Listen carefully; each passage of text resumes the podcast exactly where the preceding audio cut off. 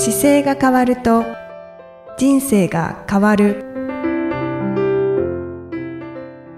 こんにちは。姿勢治療科の中野孝明です。この番組では体の姿勢と生きる姿勢より豊かに人生を生きるための姿勢力についてお話しさせていただいてます。今回もいきさんよろしくお願いします。よろしくお願いいたします。生きみえです。中野先生、はい。あのー今日はちょっとはい。お聞きしたいことがあるんですけれども、私の周りではい。腰痛持ちの人はい。が結構多くて、おー。はい。やはりクリニックにもその腰痛はで診療に来られる方って多いですか、あのきっかけとしては多いですね。ああの腰痛が長くやっぱり今日見えてた方でもやっぱりもう20年以上続いてるから、えーなんとかしたいっていうのではい見つけられて来てくれたりとあ。か、ああ。いや、だから腰痛で悩んでる方多いと思うんですよね。はいその腰痛に関するお話をはい今回ぜはいひしていただけたらなと思っているんですけれど。腰痛は、あのーつ答えからいくとね、使い方が間違ってるんですよ、体の。で、人間の体は、もともと動物なんで、はい。どういう風に設計されてるかというと、立って歩くことを設計されてるんです、ベースに。はい。はい。なので、所作の中に基本立つことが得意なんですよ。うんうんうん。でも、現代のあの世の中は今座ることが多すぎて、あの、多くの方が例えば座ってる時間ってどれぐらい座ってますかっていう質問をすると、はい。イキさんはちょっと座り仕事としては少ないかもしれないですけど、そうですね。うんはい。多くの方だと平日と休日で分かれてきて、やっぱり平日だと8時間じゃ足らなくて、やっぱり移動時間含めると10時間以上楽に座ってるっていう方が多いんですよ。座りすぎですよね。で、寝る時間があるじゃないですか。はい。た、たとえ大体6時間、7時間で、まあ8時間寝てるとしても、7時間寝て、10時間以上座ってるっていうのが今の現状でうん、うんうんで場合によっては、あの、もっと14時間とか平気で座ってる方が多いです。うわじゃあほとんど立つということがないんですね。そうなんですよ。うんうんそれが実は最大の体を腰痛を起こしてる原因です。座りすぎ。なんですよ。で、はいそれで座り方に対してちゃんと学習して自分で、あ、こうやってしたら痛めないなって分かって座ってればいいんですようん。それだけ理解しないと、あの、一生苦しみます、腰痛に。で、苦しんでる間に、あの、背骨っていうか骨が変形していっちゃうんです、どんどんどんどん。はい。ではい。それで治せない腰痛になっていっちゃうので、うーん本にもたくさん書かせていただいてるんですけど、とにかくこれでいくとこのね、か正しい体の調子がいいがずっと続く本なんかでも座り方は本当にしつこく書いてあるぐらい書いてあるんですけど、もうあの、表紙にも書いてますもんねそうで。場所としてはですね、あの、股関節の使い方を自分で意識できてない限り腰痛は続きます。うーん。はい。なので、その股関節の使い方をマスターすることと、あと背骨って正しい背骨は自分でどういう風になったら正しいかどうかっていうのを、もう自分の中で消化して理解できない限り腰痛からは脱出できないです。うーん。まずは理解をすること。うんそれだはいけ理解できたら、もうあの、間違いなく腰痛は早い年齢であればすぐ脱出できるしうん、うんうんそこがつ伝わらないというか理解しないともうずーっと痛くて苦しむので、あ、なんか腰痛いんだよねって言ってるうちに、はいあの、本当になんでしょうね。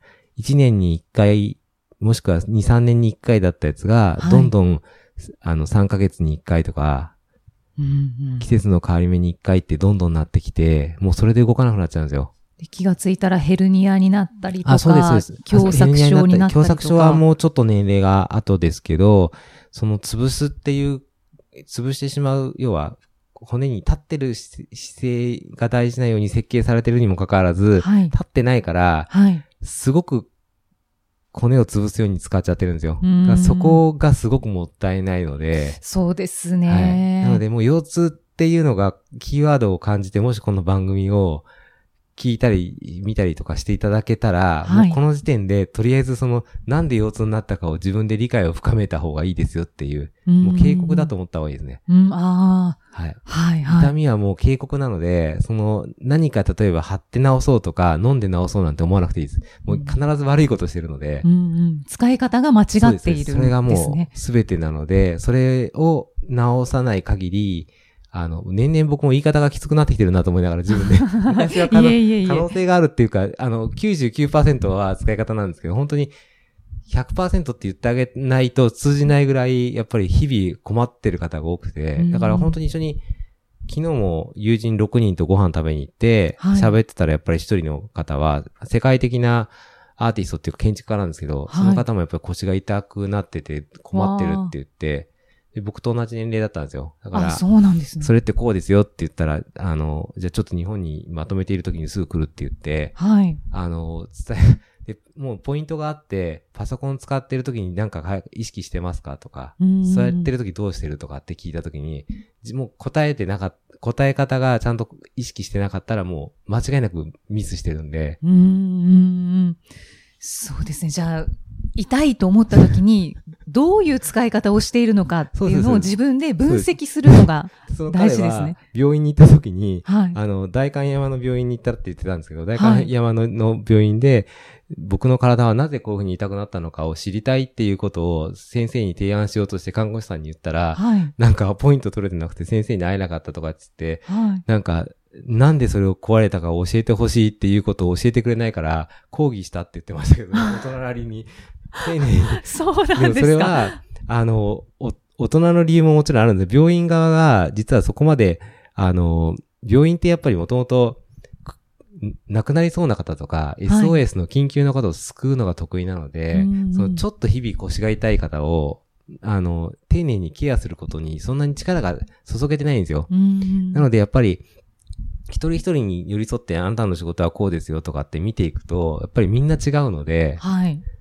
だから一般的なガイドラインが通用しないっていうこともあるので、うんでも僕の本の中に書いてある通りにちょっと読んでいただければ、かなり、あの、良くなるし、あとわかんなくても背伸びだけしててくれれば、ある程度良くなります。ああ、そうですね。座ったままで背伸びをしていただいても、そうです、そうです。背筋がはい。きちんと伸びますもそうです、んね。そうです。なので、あれをちゃんと意識していただければ、あの、非常によくできるので、今回そのブログをちょっと書いたときに、はい。仕事中に4つになってしまったときに、あの、するべき3つのことっていうのを書いたときに、まあはい一応3つにしたので、はい。まず1番目は歩きましょうっていうふうに一番にしました。歩くんですか？歩くんです。これ安静にするんじゃないんですよ。歩いていいんですか？歩いていいんですよ。痛いときに歩く、もともとだから立って歩くように設計されてるから、はい。は歩いてる方が正しい位置に戻ってくるんです、体が。あ。痛くて歩けない。歩きますよ。ゆっくり、歩幅を狭めてゆっくり、はいあの、怖くない程度で歩いてくると、歩いた方が調子が良くなってくるので、はあ。人間の体って不思議ですね。やっぱり動かした方がいいんですね。そうですね。車に乗ってて出た時に痛くなったとかっていう方も、だからゆっくりその場所で痛くなった時に、あの、どの方向だったらいけるかなと思いながら背伸びしながら、歩ける範囲をゆっくりこう歩いてくると、あの、ちょっと歩くたんびに良くなってきます。おー。じゃあ安静にするのではなく、そうですそうですまずちょっと歩いてみる。安静っていうのも、だから寝て、あ、じゃあもうこれ会社休まなきゃって寝てる、寝て横になってるよりは、はあの、歩いて、立って歩いてって繰り返した方がいいので、うんうんうん。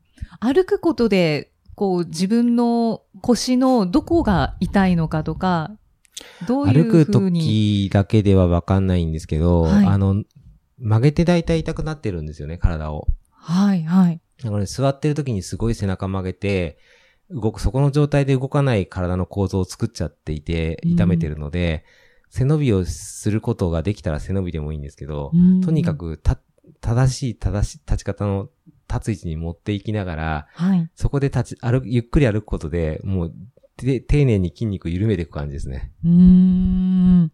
そうか、動かすことで、ゆる、緩んでいくんですね。そうです。で、大体さ、あの、30分ぐらい、もうやらなくていいんですよ。30分以上同じ姿勢にいても体がちょっと調子悪くなるはずなので、はいまあ動作をどんどん切り替えていく。うんうん。座って仕事しててもちょっと立ち上がった方が楽なので、立ってまた仕事して、っていうふうにいろんなポジションにどんどん変えていって動いていった方がいいです。はい。はい。やっぱりスタンディングデスクは大事ですね。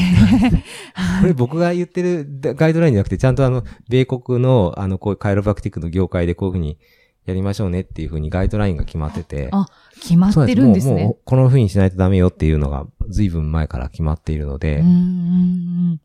そうなんです。はい。じゃあ、一つ目は、はい。歩くこと。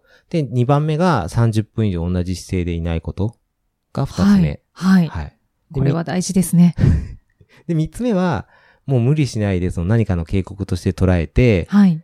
あの、これをきっかけに、かなぜ起こったかを勉強しましょうというふうに捉えていただいた方がいいので。先ほどお話ししてくださったことですね。そうです、そうです。そうです。それがすごく大事です。うんうんなので、ここには僕が書いてあるのは、こう、帰宅後に硬い布団の上で仰向けでゆっくり横になって片足ずつ抱え込みましょうとか、はい、まあ、単純な動きなんですけど、いつも普段使ってるところよりも少しだけ動かして伸ばすっていうのをやっていくと、ちょっとずつ動かせるようになってくるので。うんうんうん、この片足ずつ抱え込みというのは、どういうふうにするんですか、はい、これは仰向けに寝ていただいて、で、下が沈まないところの方が望ましいので、はい、畳の上でも絨毯の上でも、フローリングの上でもいいんですけど、ゆっくりああの、仰向けに、まあ寝るところですよね。はい、寝るところで柔らかすぎない方がいいので、いや、もしいつも柔らかい寝具の方は硬い寝具の方が、うん、本来は寝やすいです。あ、そうですよね、はい、おっしゃってますよね。なので、なるべく硬いところで横になっていただいて、その状態から片足ずつ足を抱え込んでくるっていう動作を、ゆっくり息を吐きながら抱え込んでくると、うんうん、その時にお尻の筋肉が伸びたり、はい。あの、中の腸腰筋っていうのは短縮したりとかするんですけど、まあ、の、使ってない、普段の使ってる動き以上に持ってくる動きなので、うん、それをすることで少しずつこう、動かせる範囲を広げましょうという。うん、はい。片足ずつ、だから体育座りの片足バージョンのような形で。仰向けでね、寝た状態で、はい、両手で、そうですね、片足を抱え込んできて、膝を胸につけるような形、はい、ゆっくり抱え込んできてもらって、で、また戻していって、今度逆側の足の膝かな、はい、膝す、すねの甲を持って、はい、で、ゆっくり胸の方につくように抱え込んできて、はい、というのをゆっくり。ゆっくり。はい。やるという、はい。はい。そうですね。腰痛の方は本当に多いので多いですか？多いですね。はい。昨日も、あ、昨日の方は狭窄症だったんですけど、うんうん、だったというかもう今もそうで。何歳ぐらいですか？まあ70代の方ですけど。うん、ですよね。はい。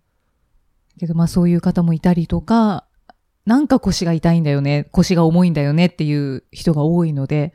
なんか重いの後に、年数た経ってくると、その狭窄症になってくるんですよ。で、狭窄症になった時に狭窄症っていうのが狭くなってても、そこから、あの、神経が細く、狭めるようなことが起こってくると、痺れが出てきたりとか、はい足の右半分が痺れてくるとかですね。はい、はい、膝からすねの甲を痺れるとか。痺れてるって言ってました。うん、っていうのが出てくるんですね。はい、で、両足きれいに痺れてきて、うん、で、生活の中でちょっと地面の立ってる感覚がわかんなくなってきたりすると、手術になってくるんですよね。自分で。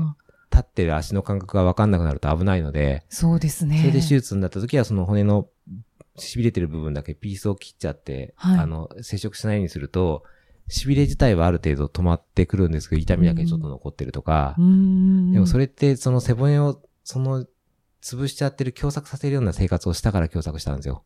そうですよね。なので、同じ生活をしてる周りの方は必ず同じ傾向があって、ああ。なので、狭窄するのはもう座り方が悪かったから狭窄したっていうふうに思ってもらってもいいぐらい、あの、デスクワークで座ってる時は悪いです。うん。なのでスタンもうなってしまった方は、もうそれ以上、なんて言うんですかね、手術以外はあの、いやいや、そのぐらいですよ。手術しても、あの、手術しても痛みが残ったりすることもあるし、取れないことだってあるので、はい、あの、今持ってる体を、の中でできることをすれば、少しだけ出る時間が減ったりするんですよ。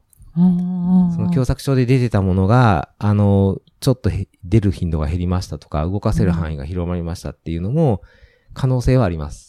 ただそれはもう座り方ちゃんと変えるとか、はい、いつも立って歩くことを増やすようにするとかっていうやれることを順番にやらなきゃいけないので、で、ストレッチはこう逆側に反らせるような形のストレッチをできる範囲でやったりとか、はいはい、それはもう一人一人に合わせて変えていければできるとこまでは行くんですけど、でも、やっぱり年齢を70歳っていう年齢まで重ねてるので、はい、その70年間の結果がそこに来てるので、やっぱり60代の時とか50代の時、40代ってなんとかいつも腰痛くなってきてるなって思う時に手を打てばそんな風にはならないです。そうですよね。そうです。なので、もう、もう聞いてくれてる方が、その腰が痛いとかっていうのが頭をよぎったら、もうすかさずちゃんと座れてるかだけ頭の中にいつもチェックしてもらって、はい、で、もう本当に具体的に、具体的であれば具体的であるほど答えやすいんですけど、うんもうその本の中の順番で行ってチェックしてもらってもわかりますし、はいあと、これはできない、まあ、ポッドキャストで答えられるところはかなり答えていくので、なんかはいもしやって困れば、うんうんうん。なるべく伝えられるように。そうですね。はい、そうですね。そうですね。何か、こういう悩みがあって、そうですね。中野先生に答えてほしいってはいはいいう方がいらっしゃいましたら、もうそうですねお気軽に、ははい、い。メッセージを。本当にでもね本当座り方です。だからとにかくうん立てるように環境を変えちゃうことも大事だし、スタンディングデスクっていうか立ちながら仕事する時間を入れていくとかも大事ですね。うんうん。そうですね。なんか改めてほっとくとずっと座ってますよ、みんな。そうなんですよね。だけど、あの、私はスタンディングデスクにはい。して、そうですよもう、ね。はい、はい。2年ぐらいは経つんですけど、はい逆に立ってた方が楽になっすたので、。はいだ。から走れるようになったんですね。そうなんですかね。うんやっぱり立ってるだけでも、立ってるとね、ちゃんと、筋肉というか筋肉使、ってるから、使ってるんですよね、やっぱり。で、足も疲れ、足もちゃんと力が入って疲れ、疲れるようになってるし、使えるので、はい、はい。そうですね。あれは本当に変わりましたね。はい。で、立ちながらも、あの、行儀悪くても、例えば、えっ、と、30センチぐらいの脚立があって、はいそこに足を置きたいなと思ったら、置きながら例えばやる方法もあってもいいですし。最近教え方が結構ね、大胆なやつ教えたりするんですよ。はい、はい。立って疲れてる、疲れる時ありません？あります、まあ。そういう時にに。、例えば、えっ、と、そうですね、15センチぐらいのところに足乗してもらってもいいんですけど、ちょっと足上げたりとか、あはいと場合によっては普通の椅子はい。を持ってきて、そこに足、片足上げちゃうと股関節がぐっと曲がるので、そこで、そういう感じで仕事しても楽ですよ。ああ、じゃあやってみます。はい。で、あとその、椅子を転がしながらこう足の後ろのハムストリング伸ばして、はい。立って仕事したりとか もできなくはないし、すごいですね。ストレッチし全然もう自由に動かした方がいいです。うんあの、もともとだから動けるようになってるじゃないですか。はいだから、高い崖みたいなところに足引っ掛けて登ったりとか、できるように体ができてるので、この間もお見えになった患者さんで、はいあの、患者さんの奥ご主人かな。で、すっごい、あの、庭師の方なんですよ。ものすごいかっこいい体してるんですよ、うちの夫はって言ってて。はい。で、庭師だからやっぱ山の、あの、木登るじゃないですか。そうですねだから無駄のない筋肉をしてるっていうふうに、うんその女性の方はトレーナーの方だったんで、はいまあかなり筋肉に詳しい方なんですけど、でもその時にこうやって使うといいですよっていう話した時に、あ、やっぱり庭仕事っていうか、木に登ったりする仕事の方は、やっぱり本来の人間らしい使い方するから、うん勝手に無駄のない体になってるんですよね。ああ、しなやかなそうそうんそうそう。ですね。なので、立はあって仕事するようになったら、立ちながら、こうなんか自分でどうすると楽なのかなってちょっと考えながら、はい。仕事ができるとどんどん良くなると思います。ああ。だから自然を相手に仕事をされてる方って、ね無駄のない動き、ね無駄のない筋肉がついてるんでしょそううです、そうね。です。漁師さんとかそうなんでしょうね。そうすると結局、結果的に寝たきりにならないんですよ。直前まで動けてて、急に調子悪くなってなくなっちゃったとかっていうふうに。ああ。はい。お亡くなるまでがそんなに時間がそうです経たずに。はい。うんうんそうですね。僕そういう 生き方をしたいですね。僕もそうなれるように頑張ります。もう慣れそうな気がしますけどい。やーまだまだなんかや、やってみたいなと思うので、いろいろ。あはい、はい。ありがとうございます。あの、腰痛で困ってる人がたくさんいると思いますので、はい今日のお話、大変参考になんかこのなったんじゃないかと番思います。組を聞くのをきっかけになんか、姿勢に意識してもらえたらいいですよね。そうですね。はいはい。なんかそんな風に思います。またじゃあ次回もよろしくお願いします。お願いします。今回ありがとうございました。ありがとうございました。失礼します。この番組では姿勢や体についてのご質問、そしてご感想をお待ちしております。ご質問とともに年齢、体重、身長、性別をご記入の上、中野生態東京青山のホームページにありますお問い合わせフォームからお送りください。体を見直す時間は人生を見直す時間である。姿勢治療科の中野孝明でした。